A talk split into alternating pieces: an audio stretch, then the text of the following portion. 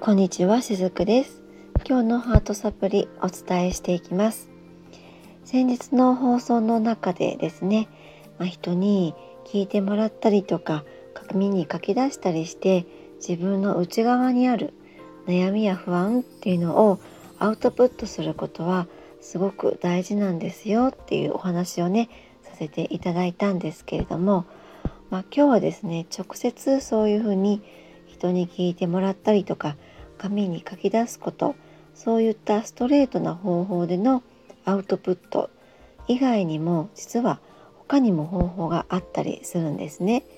で今日はそのことについてお話をしようと思っています。どうぞ最後までお付き合いくださいね。え自分の中にその不安とか悩みがあって、まあ、その不安や悩みにこう悩まされているそういう時間が長い人っていうのは実はそれは自分の内側にある創造性、まあ、クリエイティビティのところですねそれがそうさせているんですよっていうことが言えるんです。でそれはどういうことかっていうとあの自分の中にもともと想像力があるからこそ、まあ、その意識を向けた先のものの考えることもその想像力がえ後押ししてくれるんですね。なのでちょっとした不安悩みとかが自分の中にあった時にそれはその時はちょっとしたものなんだけれども自分の想像力とか、ま、クリエイティビティのところがそれをさらに大きな悩み不安っていうものにさせているっていうことが言えるんですね。裏を返せばそのクリエイティビティとか創造性を他の方向に使ってあげればですね不安や悩みに意識を焦点を当てすぎずに、まあ、そこだけが膨らまずにそこだけにクリエイティビティを使わずに済むのではないかなっていうことが言えると思うんですね。じゃあその方法は何かっていうと、まあ、アウトプットするこれですね。それは何かっていうと、えー、物を作るこれがいいと私は思っています。例えば料理を作ることが好きな方は料理をたくさん作ってみる。お菓子を作るでもいいですし音楽を奏でられるのであれば自分でこう作曲をしてみるとかですね。あと手先が器用な方であったら何かしら、えー、手工芸をやってみたりとかそういったのでもいいと思うんです。もうとにかく自分ができそうなものでえー、たくさんものを作っていくんですね。で実際これは私もやってきたことなんですけれども、えー、以前ですねドリームキャッチャーっていうものを作っていたんですね。えー、このドリームキャッチャーはよくサンキャッチャーと当時間違えられていたんですけれどもドリームキャッチャーの方です。えネイティブアメリカンの方でねずっと言い伝えられている、まあ、子供の部屋に飾ったりする一種のお守りなんですけれどもこれはですね私、えー、そのネイティブアメリカンのあの元祖のものっていうのは実はその作り方はよく知らないんですが、えー、自分なりにアレンジをしてドリームキャッチャーを作っていた時期があるんですね。でこれは、えー、セッションをした後にその方のエネルギーに合ったドリームキャッチャーをお作りして、えー、お渡しするっていうことをしていたんですけれども後々はこれをワークショップでもさせていただいてたんですね。で、まあ、このドリームキャッチャー先ほども言いましたようにその元祖のドリームキャッチャーの作り方は私よく知らないんですよ。ただこのドリームキャッチャーっていう、まあ、ネーミングも素敵ですし、えー、もともとそのネイティブアメリカンの方ではですね子供部屋にそのドリームキャッチャーを飾ることで、まあ、悪い夢を見ている子供の、えー、その夢を食べてくれるとかそういったお守り代わりとして使われていたそうなんですが私としてはですね、まあ、そのお客様に夢をつかんでいただきたいっていうところの思いを込めてドリームキャッチャーをお作りしていたんですね。でこれを実際に、えー、ワークショップでもってお客様自身にも作っていただくっていうことも一時期していたんです。でこれはなぜそういうワークショップをしていたかっていうとやはりその普段なかなかですね物を作るっていう機会が皆さんが少ないのではないかなって思っていたんですね。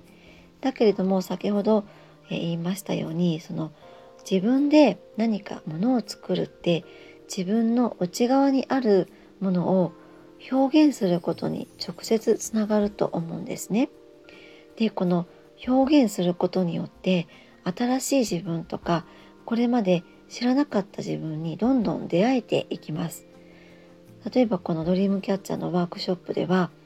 えー、その元祖のものは私作れないわけなのでもともとの、えっと、円形を使うとか羽を使うとかこのベースだけは同じなんですけれども後の材料っていうのはそれこそ手工芸屋さんに売っているレースを使ったりとか、えー、あとチュールを使ったりとかですね紐を使ったりそして羽を使ってあとはこれはもう元祖のドリームキャッチャーには絶対にないと思うんですけれども花もつけたりしていたんですね。この花も、えー、ドライフラワーの時もあったり、まあ、あの造花でね作ってある花を作ってみたりって、まあ、そういう風なものをお客様ご自身にその時の気分でたくさんあるその材料をご準備してるんですけれどもその中からご自身でチョイスしていただいてそして作り方を私がお伝えしていきながらえー、その時に作品を完成させてもらうっていうワークショップだったんですね。でそうするとやっぱりそのものでもって自分の内側にあるものを表現するってすごく面白いんですけれどももともと自分のことをボーイッシュだと思っていた方が私ってこんな可愛い花をいっぱい作って物を作れる自分がいたんですねっておっしゃったりとかですね。まあ、何回かこう受けてくださる方もいたんですけれども初めの時はちょっとこう寒色系のものだったのが次に作る時はピンクとか、えー、オレンジとか暖色系のものを使って作ったりとかしてそうやってその自分のその時の状態を客観的に見るっていうこともそのワークショップでできていたんですね。